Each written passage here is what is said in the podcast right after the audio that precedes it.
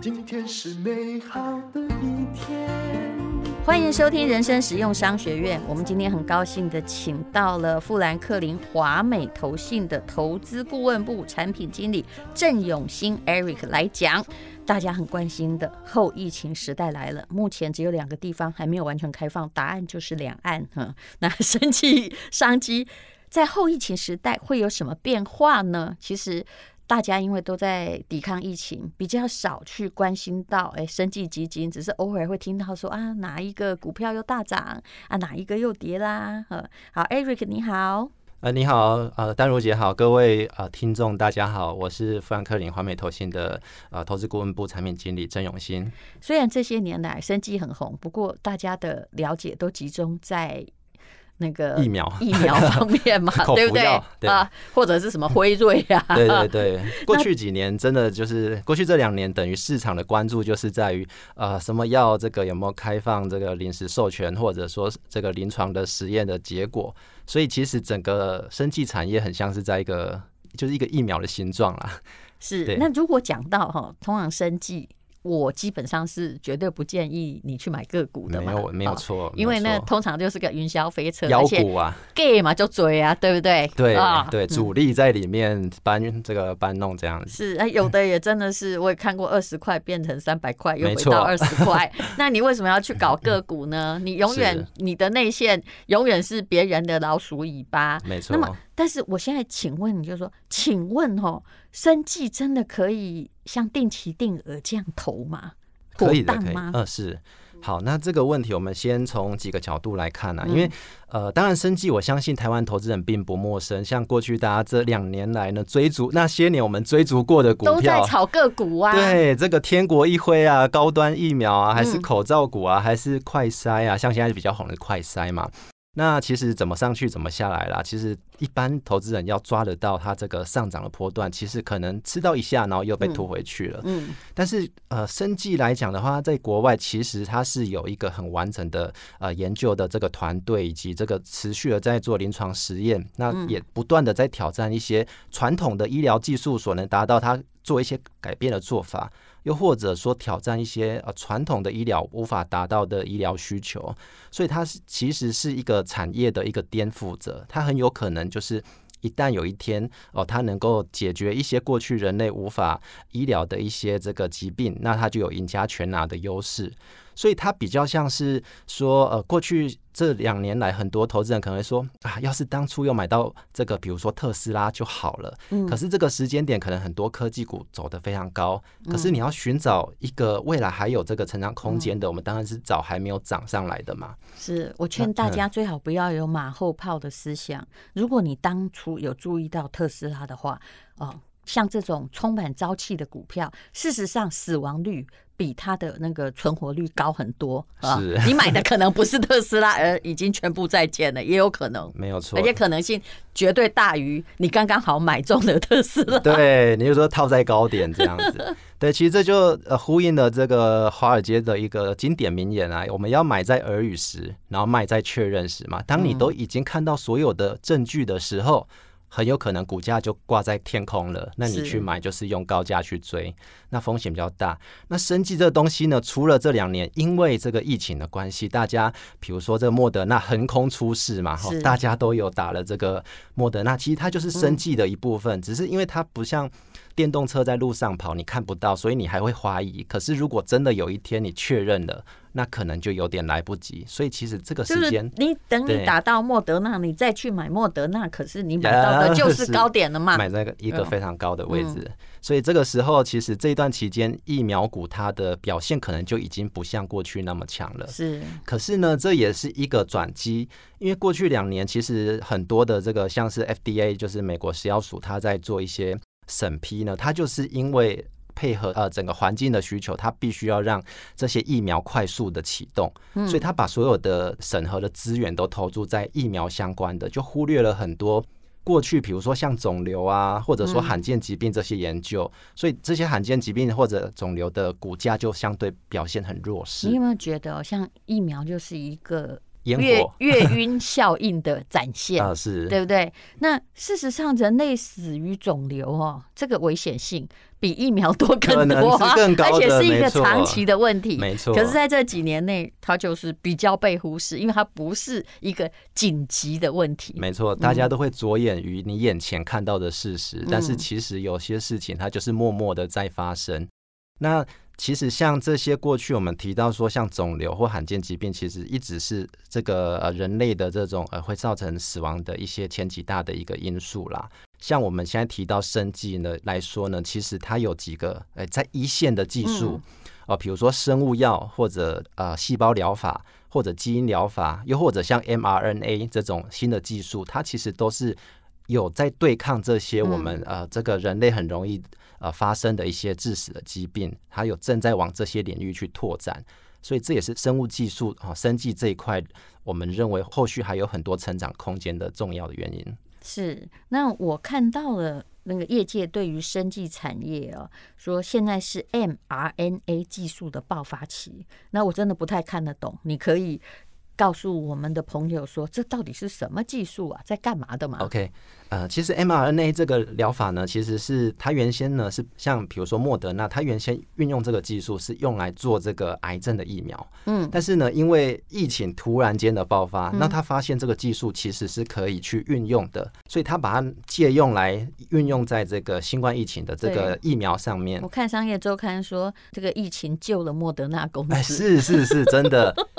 那所谓这个 mRNA，它的 M 就是 message 的意思，就是说它带有一个指令。哈，这个 message 的 RNA，RNA、嗯、RNA 叫做核糖核酸，它就是有点像蛋白质。是，那它把它这个带有这种病毒的这哎，这种有点像是这个蛋白，这个核糖核酸带有一个讯号的核糖核酸打进人体，它可以命令你你的人体去制造跟这个病毒很像的这个蛋白，嗯、那进而诱发你的身体的免疫系统去认识这样的一个病毒。等于就是说，今天我是一个 COVID-19 的坏东西。那你本来不认识我，所以我可以在你的体内哈，就是逐层啊，哈，然后这个子子孙孙一直都生下去，然后你最后就会完蛋了。但是这 mRNA 就是已经送一个人来告诉你一个，就是说就是一个形状，这个人跟我长得一样的，对对对，他是个坏人，好，请你要小心他，我是来报信的，是这样吗？没错，对我这样解释应该大家都理解，这样都能理解了，真的。那他跟过去这种呃。灭菌的这种真的是把病毒打到你身体是不太一样的。那它可以衍生到什么用法？或者说，其实这个才是莫德纳他们这个技术的真正本来想要用的用法。哦，这个 mRNA 疗法呢，其实它特别适用在很多这种像是传染性的疾病的这个疫苗的预防。嗯，比如说像是呃莫德纳自己也有在做这个。呃，HIV 就是算是艾滋病的这种疫苗，它正在做实验中。那他们也有发现，这个呃，打有这个比较多的艾滋病的呃这个疫苗的恒河猴，他们用在恒河猴上面做实验，确实有七十九 percent 的一个下降它被感染的风险。嗯，对。那像最近其实也有不少大型制药公司，他们也研发出像比如说皮蛇的疫苗啊，皮蛇这个很多早就有了吗？对，那其实这个他们是把 mRNA 这个技术运用在这里。嗯，对，那比如说像流感四合一，或者说像呃新冠跟流感结合的疫苗，他们也就是把它运用这个技术来。也就是说，本来的技术不是这个啦，很可能就是把那个像那个小儿麻痹一样啊，把那个死掉的或者是半死不活的疫苗打进你的身体。可是现在用的是通风报信，OK 的 mRNA 的技术。对，嗯现在就是运用新的这个技术。那它其实除了这些我们知道传染疾病之外，比如说呃这个一般的遗传疾病，他们也是持续的在往这个领域去发展。所以它未来可以运用这个技术去。去突破很多过去传统医疗可能没有达成的这个机会是很大的。那也因为说疫情的关系嘛，就是过去如果说食药署、美国食药署，它要去让这样的技术过关，那可能要花很多年。那刚好因为疫情的关系，让它快速的这个通关。嗯，所以这也是我们看到说，未来很多透过这个技术，它要再打通关的机会就很大。对。所以这些公司都要感谢那个病毒，啊、对对对，都要感谢 这病毒。真的很久，搞一个药哦，被这个 FDA 承认在瓦固的。对，就是这个政策的程序是特别的久啦。那刚好有一个事件的触发，也是一个媒介。好，我们来谈一谈。我知道你在富兰克林嘛，那有一个很有名的叫富兰克林的华美，它就是个生计的基金，对不对？啊，对，它是这。嗯，我看到那个报告是一九九四年哈的升息期间，因为最近也还是有升息的可能嘛，已经升了啦。生技股只要是升息，它的平均报酬率都很好，是这样吗？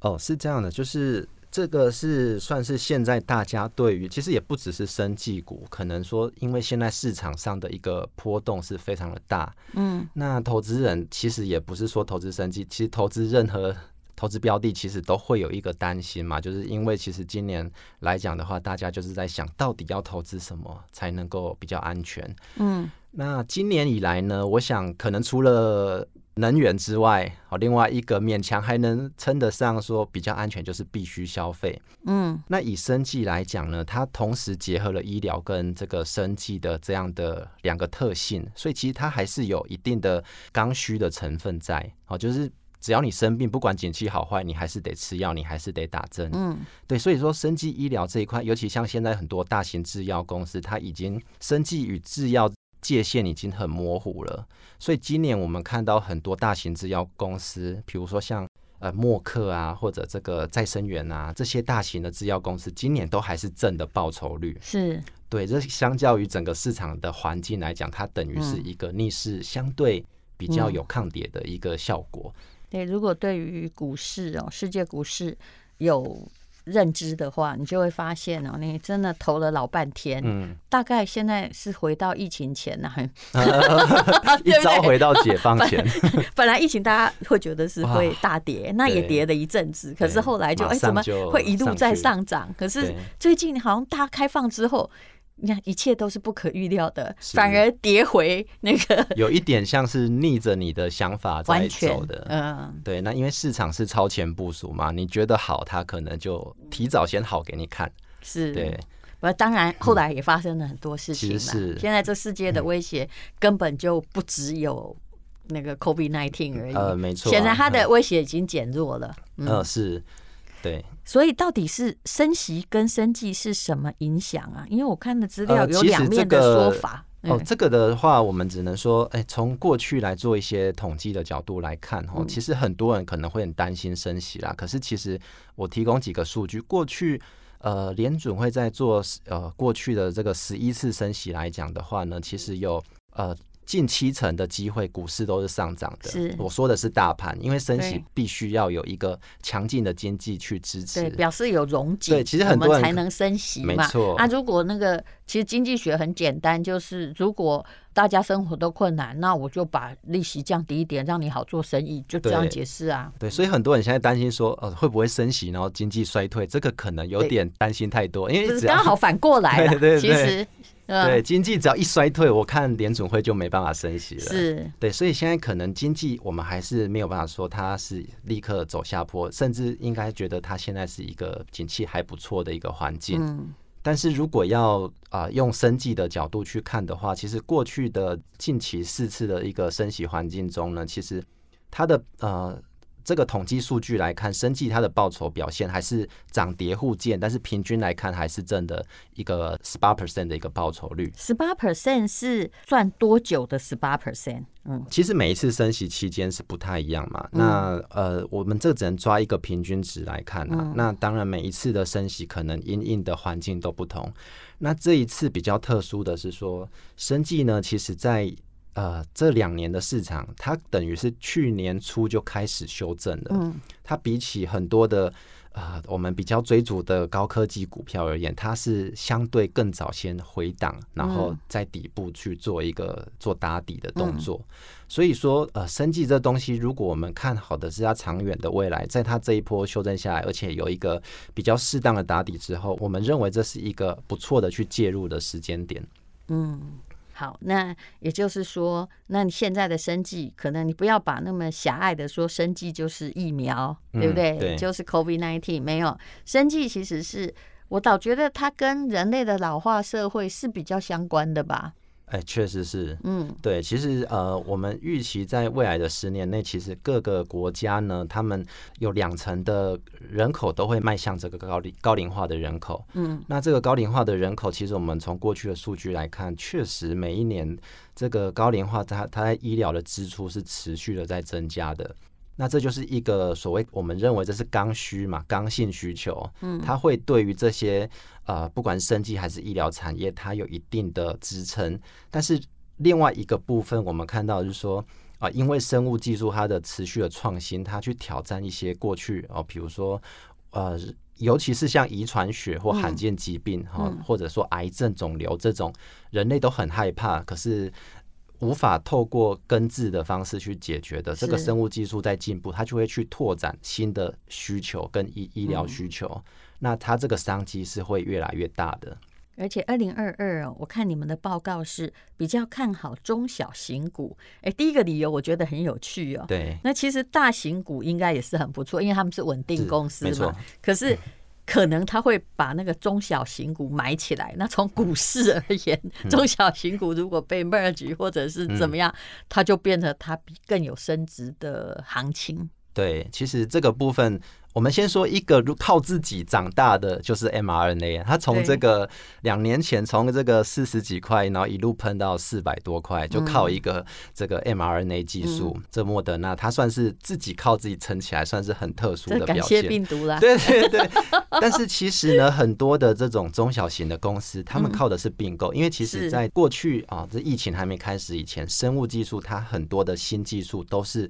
啊、呃，没有富爸爸、富妈妈的公司，它的什么现金流钱做研发的啦。对，可是，一旦它的临床数据，哎，比如说第三期有了好的结果，它立刻就会有重金被啊、呃，这个这个风光嫁娶，这样就有大型制药公司把它买下来。所以，为什么说看好某些有独特技术的中小型股，就是这个意思。它可能被就高价嫁入豪门。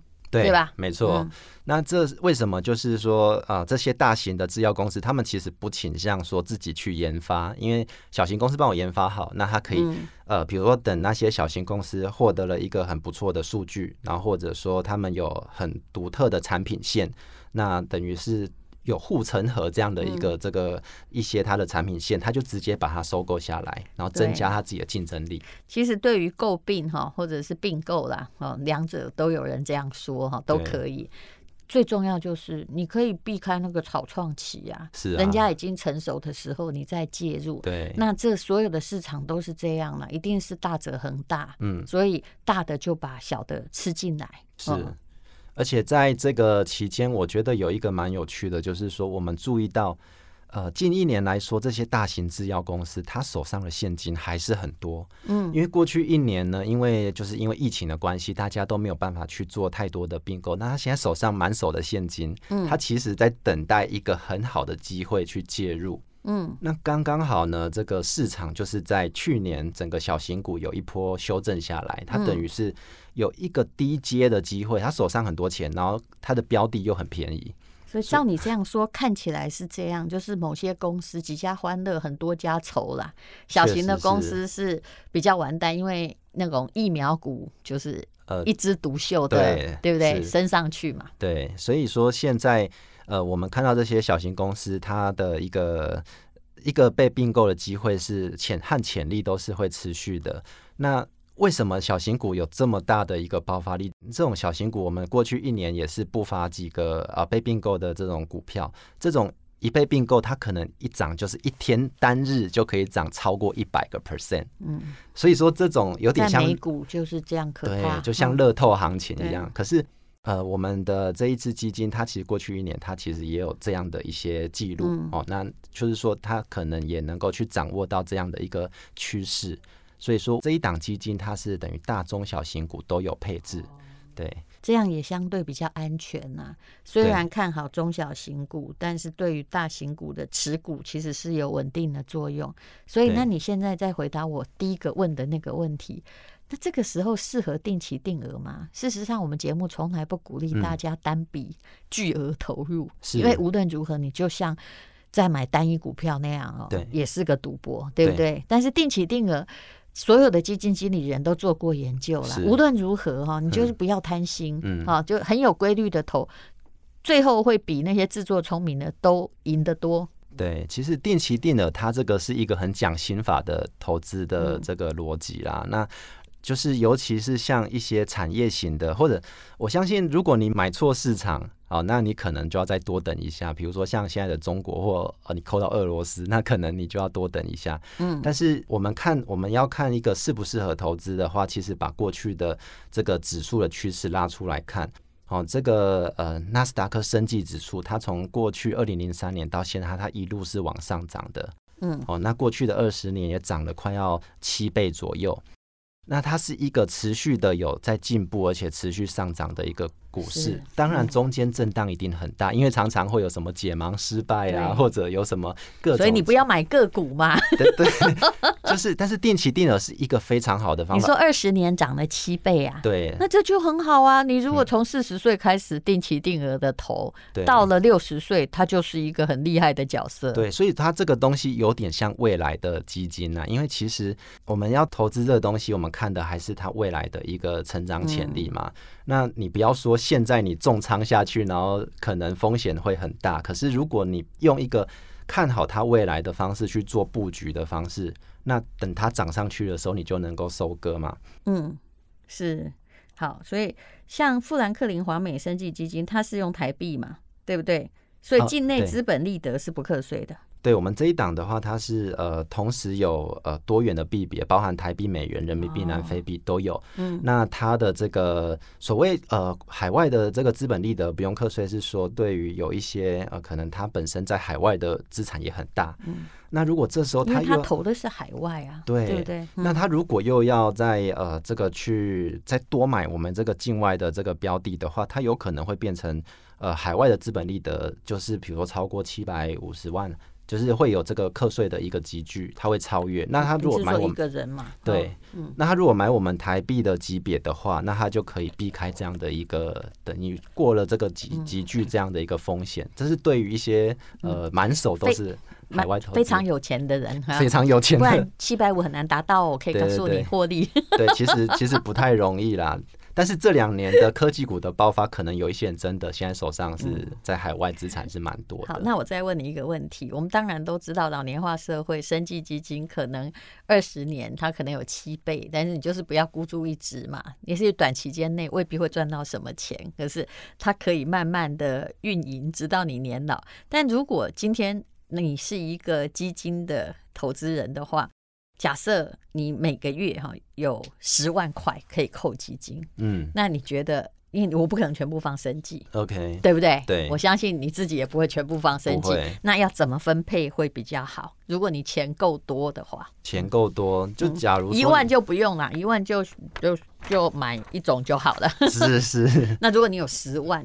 可以这样扣呢？其实十万来讲的话，它这也算，如果一个月能够扣到十万，其实这也算是蛮富裕的一个、嗯、一个投资的行为啦。那因为我怕我讲一万你就很难分，呃，这真的是不好分。不过以以现在来讲的话，我们当然要去比较呃。理性的来看，它其实就是一个产业型基金。嗯，那产业型基金它会有这个风水轮流转嘛，资金轮动嘛，那不见得每次都是它的局哦。那所以说，有时候我们还是要做一些分散。那我认为它的这个以它的配置，我们还是要比较大，会往这个市值型的部位去配置。比如说你是买美股的，嗯，那我认为五成的部分还是要以这种大盘的这种标的去配置。好，比如说 ETF。啊，那那如果说产业型，我们看好在未来的成长前景，那科技股跟生技股这两个可以说是未来，呃，算是两个很重要的新星，明明日之星。那我们不要说偏废，那比如说就是二十五个 percent 是在生技，二十五个 percent 在科技这样的配置，嗯、就四分之一到三分之一是比较理想的，是比较理想的方式。就算是你喜欢半导体，你也真的不应该把所有的钱都投在里面，对，因为它也还是有一个景气的循环问题。是，是因为确实两年过去两年，大家都呃一窝蜂的往科技股去，就认为科技股就是唯一的圣杯。是，对。但是有时候市场真的是会改变的。对，所以说不知道哪一天突然变成以这种生计领头的这个环境，其实这也很难说。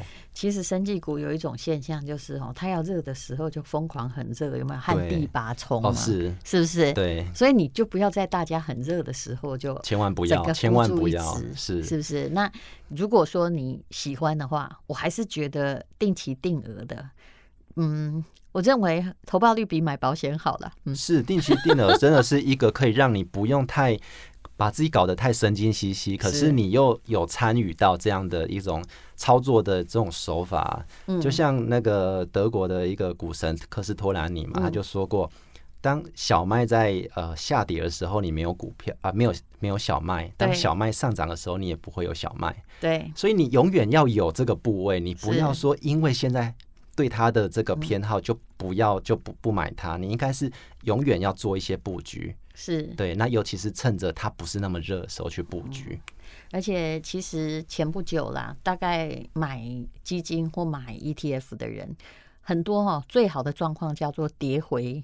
那个疫情时的原点，哦哦、那时候我就跟别人说，他说那要加码嘛，我说你也不用急着哈去加码摊平，因为我看过有的死很惨的哈，手边子弹都用完了，叫做越摊越平。是因为世界最近变动太大，对，那你就执行你的投资纪律，也不要说啊去什么停扣赎回，也不要说再去加码。我认为最近的。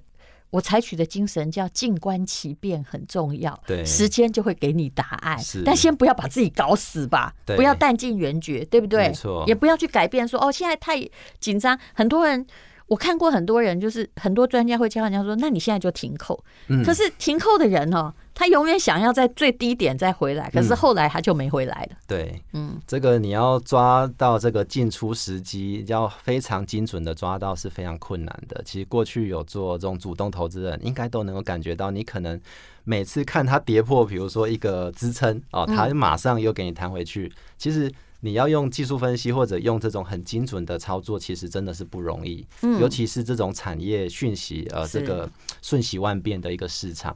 对，那我们还是用一个比较心平气和，嗯、这个你有布局到就有扣到就好这样的方式操作。我，我是建议大家如果要买生计的基金哦，那你或者是要去凑那个啊，千万不要买个股了哈。那你如果要买基金的话，答案就是像在存那个退休年金那样买就对了，因为它会跟你一起老。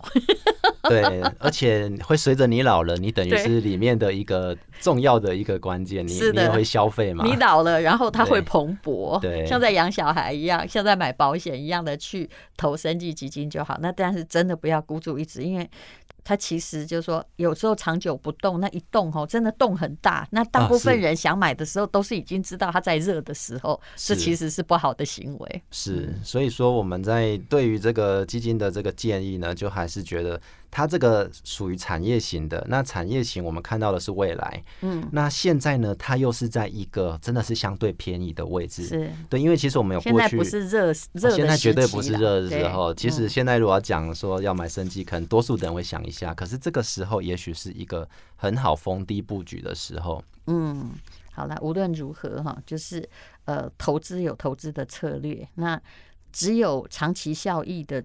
持有者抱着这个目标才是赢家。嗯，就是目前看起来几乎没有人违背这个理论而存在。对，其实投资真的就是你要能够很心平气和的留着它，你才有办法赚钱。你要是它稍微一个风吹草动，你就被迫要做停损，那你永远抱不住。其实我的观念也是跟你一样，就是你别自作聪明了，一会儿停损，然后一会儿怎么样啊？你缺钱的话是可以停利，没有错。如果真的赚钱，是但是你永远不要停扣，这就是基金法则哈。是啊，当然你如果你也可以转移标的，嗯、但是最好找一个不会大起大落的啊，就是比如说你老了它会发达，那么这就是一个好标的。对，对不对？国家也是一样，你不要去投单一国家。但如果这个区你老了，他会慢慢有钱，那就是一个好区啊。是，嗯，对。那像呃，我们这一档基金的话呢，它有几个优势啦，就是说。嗯呃，它是有这个采取这个六比四这样的大型股跟小型股的配置，嗯、所以你要防御的时候呢，当市场比如说比较震荡，我们会在大型股的部位配置比较多，做一些防御。嗯，那当市场呢，要是又回到了这个二零二零年那么热的时候，哎、嗯欸，那我们又可以再往小型股的部位多做一些配置，嗯，等于是变成有一个有进攻有防守这样的这个布局。是。对，那我们这一档它也是一个非常专注在生技股的投资的标的，它不会说去买一些医疗器材啊，还是医疗通路，它就不是一建户类型的，它就是非常专注在现在呃算是呃技术最领先的这些生物技术的这些公司，是。对，所以它未来的成长前景是非常的这个巨大的，其实是有机会就像。这种特斯拉翻转整个整个燃油车的这个产业，做一个这种产业的颠覆者这样的角色的。是，那最后还是要告诉你啊，基金投资有赚有赔。啊，当 然当然，我个人在提醒你不要孤注一掷，那你一定要去看说明书，那最好也调查一下，去看一下它的曲线。这有这个基金几年以来，然后到底有呃，它比如说刚刚说出来的二十年，可能有。七倍的报酬率是是不是？那你要去看长期的获利的可能性，然后公司是越大越好啦。小的基金有时候冲的很快，可是问题是它的规模很小，一万一遇到什么问题，它就完蛋了。是嗯，好，非常谢谢富兰克林的郑永兴为我们分析生技基金，谢谢。好，谢谢丹如姐。那如果有什么样的讯息你想了解的话，请看一下资讯栏的连结。